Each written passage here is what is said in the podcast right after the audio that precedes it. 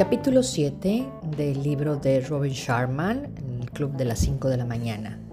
La preparación para la transformación comienza en el paraíso. ¡Wow! exclamó la emprendedora con una sonrisa que entremezclaba sorpresa y deleite. Estuvimos en su seminario.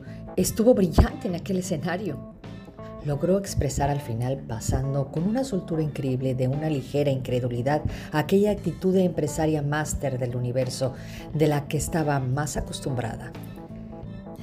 Dirijo una compañía tecnológica. Somos lo que los eruditos de nuestro sector llaman un cohete eh, por el crecimiento exponencial que estamos teniendo. Las cosas iban fenomenal hasta hace un tiempo. La voz de la emprendedora se fue apagando. Apartó la mirada del guía y miró al artista. Por un momento jugó nerviosamente con sus pulseras y las líneas de su cara se volvieron más vívidas. Su rostro desprendió una mirada pesada, cansada y herida en aquel instante en aquella playa espectacular. ¿Qué sucedió con tu empresa? preguntó el guía. Bueno, pues algunas de las personas que invirtieron en mi empresa creyeron que yo tenía demasiada participación en ella y pues querían tener más. Son gente súper. Así que manipularon a mi equipo ejecutivo y convencieron a los empleados más importantes de que se manifestaran en mi contra y ahora pues están intentando expulsarme de la empresa. Ese lugar definitivamente es toda mi vida, dijo la emprendedora un poco sofocada. Un barco de peces tropicales de suntuosos colores pasó nadando por las aguas poco profundas de aquella orilla. He pensado en quitarme la vida, continuó, hasta que fui a su seminario. Los conocimientos que compartió me dieron esperanza. Muchas de sus palabras hicieron que volviera a sentirme fuerte. No estoy segura de qué fue, pero usted me empujó a creer en mí misma y en mi futuro. Quiero darle las gracias.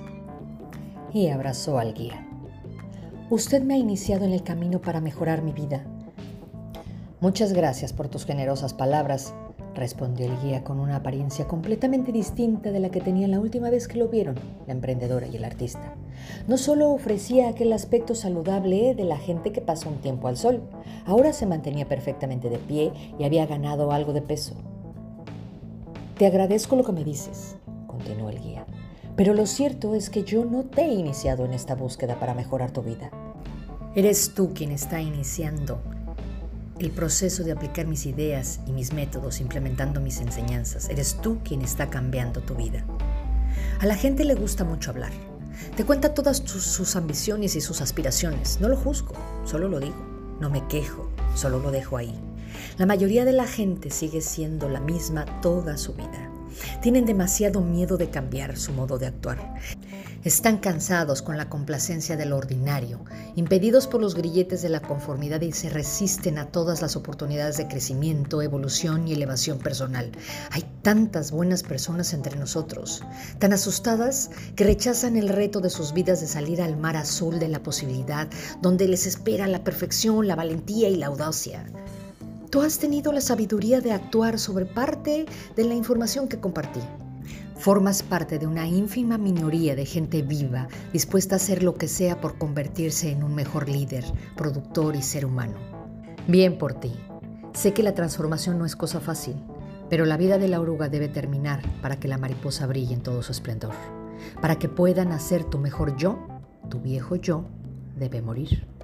Has sido lo bastante inteligente como para no esperar a tener las condiciones ideales para entrar en el mundo del trabajo y en una vida privada de excelencia duradera. El gran poder se libera con un simple inicio. Cuando empieces a cerrar el círculo abierto de tus grandes aspiraciones, volviéndolos realidad, una fuerza heroica secreta se dará a conocer en tu interior. La naturaleza percibe tu esfuerzo y responde a tu compromiso con victorias inesperadas. Tu fuerza de voluntad crece, tu confianza se dispara, tu genialidad se eleva. Dentro de un año estarás tan contenta por haber empezado hoy. Gracias dijo la emprendedora. He oído a un hombre decir que necesitaba perder peso antes de poder empezar a correr. Imagínate, perder peso para iniciar el hábito de correr. Es como si un escritor que espera a que le llegue la inspiración para comenzar un libro, o un director que espera una promoción para ser líder en su campo, o un startup que espera una financiación total antes de lanzar un producto que revolucione el mercado. El flujo de la vida recompensa la acción positiva y castiga la duda. En fin, estoy encantado de haberte ayudado a levantarte, aunque sea un poco.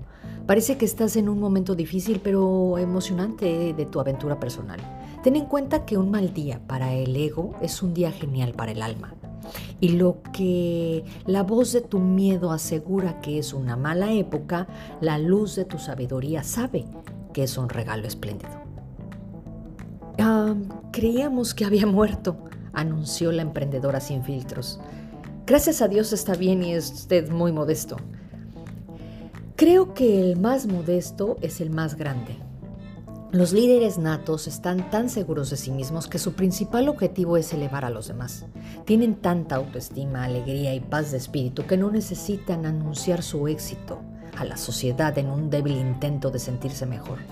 Existe también una gran diferencia entre el poder real y el poder ficticio, explicó el guía bajando aún más el tono de gurú que le había hecho tan famoso en todo el mundo.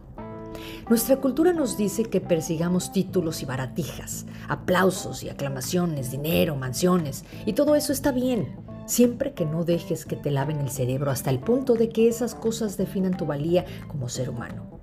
Disfruta de ellas, pero no les cojas demasiado apego.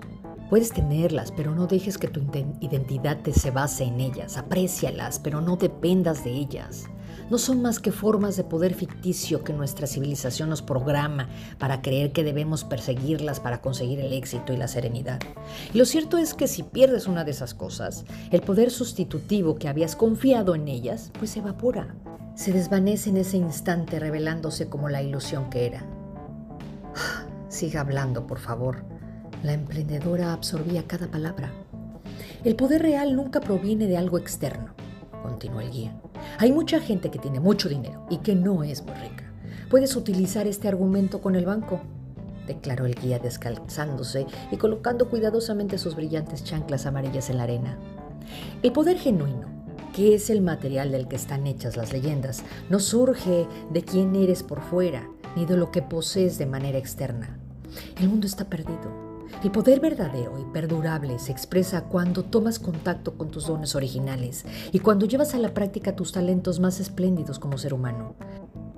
Las verdaderas riquezas se consiguen viviendo con las nobles virtudes de la productividad, la autodisciplina, el coraje, la honestidad, la empatía y la integridad, así como siendo capaz de dirigir tu día en lugar de seguir al rebaño como la oveja de nuestra sociedad enferma que nos enseña a ser. Actualmente hay demasiadas personas que son borregos. La buena noticia es que ese tipo de poder está abierto a cualquier persona que pueda vivir en este planeta. Puede que hayamos olvidado esta forma de potencia y renegado de ella, porque la vida nos ha herido y decepcionado y confundido, pero sigue estando ahí, esperando a establecer una relación con nosotros y a desarrollarla. Todos los grandes maestros de la historia poseían muy pocas cosas, ¿sabes? Cuando Mahatma Gandhi murió, tenía unas 10 cosas, incluyendo sus sandalias, un reloj, sus gafas y un sencillo bol para comer. ¿Por qué será que muchos héroes de la humanidad tienen tan poco? preguntó el artista acomodándose en la arena. Porque ellos han alcanzado un nivel de madurez individual que les ha permitido ver la futilidad de pasarse la vida persiguiendo objetos que al final pues no valen para nada y han cultivado su forma de ser hasta tal punto que ya no tienen la necesidad común de llenar los vacíos de su interior con distracciones, atracciones, evasiones y lujos. A medida que se fue desmaterializando su apetito por las posesiones superficiales, fueron volviéndose más hambrientos de búsquedas sustanciales, como dignificar su visión creativa, expresar su genio inherente y vivir según un plan moral más elevado. Eran conscientes instintivamente de que ser inspirador, magistral y valiente son trabajos que se llevan a cabo en el interior. Y una vez que has accedido a este poder verdadero, los sustitutos externos resultan insignificantes comparados con el sentimiento de satisfacción que proporciona este tesoro. Ajá, y cuando todos esos pesos pesados de la historia descubrieron su naturaleza suprema, se dieron cuenta de que una de las finalidades principales de una vida hermosamente diseñada es la contribución el impacto, la utilidad, el servicio, lo que los empresarios llamarían desbloquear el valor del accionista. Como dije en mi seminario antes de caer al suelo, liderar significa servir. El filósofo Sufi Rumi lo dijo de un modo mucho más brillante cuando observó, renuncia a la gota y conviértete en el océano. Gracias por compartirlo con nosotros, dijo la emprendedora con sinceridad, sentándose junto al artista en la arena y colocando una de sus manos cerca de donde reposaba unas de las del artista. Me alegro ver que se encuentra mejor, comentó el artista, que se había quitado las botas, que iba sin calcetines y estaba tumbado en la arena como un gato tendido al sol, y le preguntó, ¿qué demonios fue lo que le sucedió? Agotamiento, confesó el guía. Demasiadas ciudades, demasiados aviones, demasiadas apariciones en los medios, demasiadas presentaciones. Me va como anillo al dedo mi misión de ayudar a la gente a acelerar su liderazgo, activar sus dones y convertirse en los héroes de su vida. Sé de lo que hablo. En ese momento el guía se quitó sus estilosas gafas de sol y extendió una mano a sus dos pupilos. Es un placer conocerlos a los dos. Igualmente, amigo, respondió el artista. Su obra me ha ayudado a superar algunos momentos difíciles. Mientras el artista decía estas palabras, vio a un catamarán lleno de turistas con ropa de fiesta navegando a cierta distancia. Otro banco de peces llamado Capitains pasó nadando por las aguas cristalinas. El guía los examinó, sonrió y continuó. Les preguntaré qué están haciendo aquí. ¿Cierto? Dijo la emprendedora quitándose los zapatos y enterrando los pies en la arena blanca junto a su compañero. Bueno, llevo aconsejando al señor Rayleigh desde que tenía 33 años. Todos los atletas profesionales tienen entrenadores de alto rendimiento y los empresarios extraordinarios también. No puedes convertirte en un ícono tú solo. Cuando nos conocimos, él estaba empezando, pero incluso entonces comprendía que cuanto más aprende uno, más puede conseguir. El crecimiento es el verdadero deporte que practican los mejores cada día. La educación es realmente una vacuna contra la perturbación. Y a medida que se vuelvan mejores, tendrán mejores posesiones en todos los ámbitos de su vida. Yo llamo a esto la actitud de 2 por 3 para duplicar tus ingresos y tu impacto, triplica tu inversión en dos áreas centrales, tu virtuosismo personal y tu capacidad profesional. Ah, me encanta, dijo el artista rascándose su flácida barriga. Después arrancó una uña rota del pie. El señor Rayleigh comprendió muy pronto que para llegar a ser mejor es necesario contar con la mejor ayuda. Nos hemos hecho grandes amigos con los años y hemos compartido grandes alegrías como comidas de cinco horas, con ensaladas de palmitos, gambas a la parrilla y excelente vino francés aquí, en su playa privada. El guía alargó los brazos al aire, miró las poderosas montañas y permaneció en silencio un momento. Y hemos sufrido dolores profundos juntos también. Como la vez que mi amigo enfermó de cáncer al cumplir 50 años. Parecía que tenía todo lo que un hombre podía desear, pero al ser despojado de su salud, se dio cuenta que no tenía nada, y aquello lo transformó. La salud es la corona que luce la gente sana y que solo ven los enfermos, ¿saben? O como dice la tradición, cuando somos jóvenes, sacrificamos nuestra salud a cambio de la riqueza y cuando nos hacemos mayores y sabios, sacrificamos toda nuestra riqueza por un día de buena salud. Nadie quiere ser la persona más rica del cementerio, ¿o no? Pero ganó la batalla, añadió el guía con la mirada fija en los ruidosos turistas de la fiesta del catamarán. Se defendió como se defiende siempre contra todo lo que intenta derrotar a sus sueños. Stone es un hombre extraordinario. Le quiero como un hermano, en fin.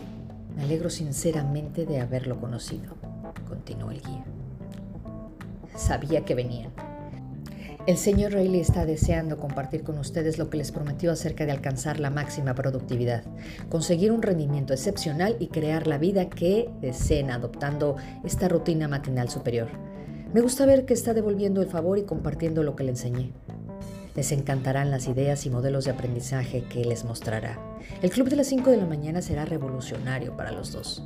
Sé que suena increíble, pero verse expuesto a la metodología de Stone está a punto de enseñarles lo que va a provocar cambios excelentes en su interior. El mero hecho de recibir toda la información despertará algo especial en ustedes. El guía se puso sus elegantes gafas de sol.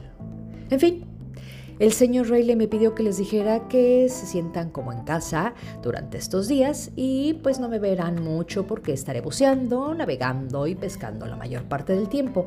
La pesca es una de las cosas que más amo en la vida Y no solo vengo a Mauricio para asesorar al hombre más maravilloso y genial que están a punto de conocer. Vengo también a recuperarme y alejarme de este mundo suyo tan excesivamente complicado, cargado de dificultades, economías dañadas, industrias saturadas y decadencia mental. Por mencionar solamente algunos de los factores que amenazan con destruir nuestra creatividad, nuestra energía, nuestro rendimiento y sobre todo nuestra felicidad. Vengo a renovarme y a cargar las pilas. Una producción de élite sin unas vacaciones tranquilas provoca un largo agotamiento. El descanso y la recuperación no es ningún lujo para las personas entregadas a la perfección, sino una necesidad. Llevo muchos años enseñando ese principio y sin embargo me he olvidado de él y por ello pagué el precio durante esta charla. También he aprendido que la inspiración se alimenta del aislamiento, lejos de la distracción digital incesante y del exceso salvaje de comunicación que domina las horas de la mayoría de la gente. Deben saber que nuestro genio natural se revela cuando más dichosos están. Las ideas que pueden cambiar el mundo surgen cuando estamos descansados, relajados y a gusto. Este pequeño lugar en el Océano Índico pues me ayuda a recuperar el acceso a la mejor parte de mí. También es un auténtico santuario de seguridad, belleza asombrosa y gastronomía increíble. Su gente es muy afectuosa y sigue llevando sus emociones a flor de piel. Adoro a los mauricianos. La mayoría de ellos sigue sabiendo apreciar los placeres más simples de la vida, como una comida en familia o un baño con los amigos tras el cual poder compartir un pollo asado comprado en el supermercado y regado con una lata helada de Phoenix. ¿Phoenix? preguntó el artista. Oh, sí, es la cerveza de Mauricio respondió el guía. Y debo decir que siempre me voy de esta idea cien veces más fuerte, rápido, centrado y animado. Realmente trabajo duro en mi día a día. Espero que esto no suene muy vanidoso, pero me preocupa mucho mejorar la sociedad y estoy muy comprometido con hacer todo lo que esté en mi mano para reducir la codicia, el odio y el conflicto. Venir aquí me permite rehacerme, reconectar con lo que es importante para poder volver y trabajar para el mundo. Todos trabajamos para el mundo, ¿saben? En fin, pásenla bien. Y gracias de nuevo por venir a mi seminario y por sus palabras tan positivas. Para mí significan más de lo que pueden imaginar. Lo fácil es criticar. Cuesta más alentar. Ser un líder de gran impacto nunca requiere ser una persona irrespetuosa. Ojalá más líderes comprendieran este principio. Ah, y una cosa más, añado el guía, quitándose arena de sus pantalones de surf. Sí, preguntó la emprendedora con un tono respetuoso. Por favor, vengan a la playa mañana por la mañana. Su entrenamiento empezará entonces. ¡Ah, claro! accedió la emprendedora. ¿A, qué hora? A las 5 de la mañana. Controla tus mañanas, impulsa tu vida.